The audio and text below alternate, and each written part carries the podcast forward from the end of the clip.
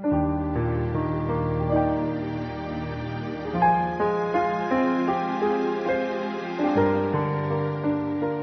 月22日、木曜日。深い苦悩の中での祈り。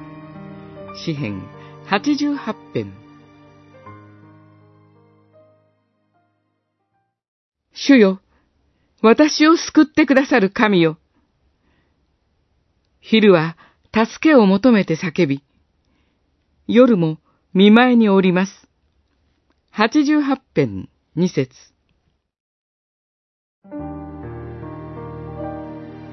今日の詩篇は、朝起きて読むには、あまりにも重苦しい内容です。終わりに向かって光が見えてくるどころか、結びの言葉はさらに深刻です。今、私に親しいのは暗闇だけです。苦しみが未解決のまま、祈り手が闇に放り出されています。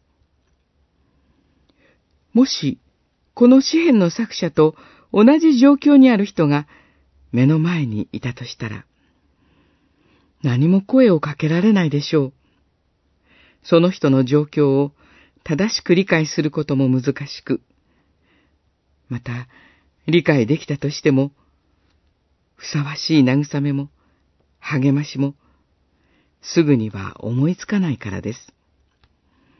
ちょうど、ヨブを訪ねてきた友人たちが、7日間、ヨブに声をかけることができなかったのと同じです。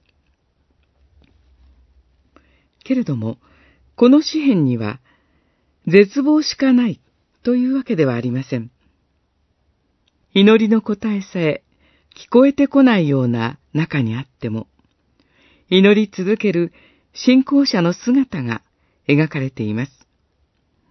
昼も、夜も、絶えず、神の見前で訴え続ける一人の信仰者です。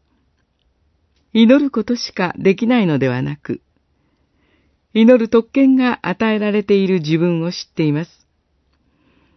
たとえ、うめきでしかない祈りであっても、精霊がその祈りを取りなしてくださいます。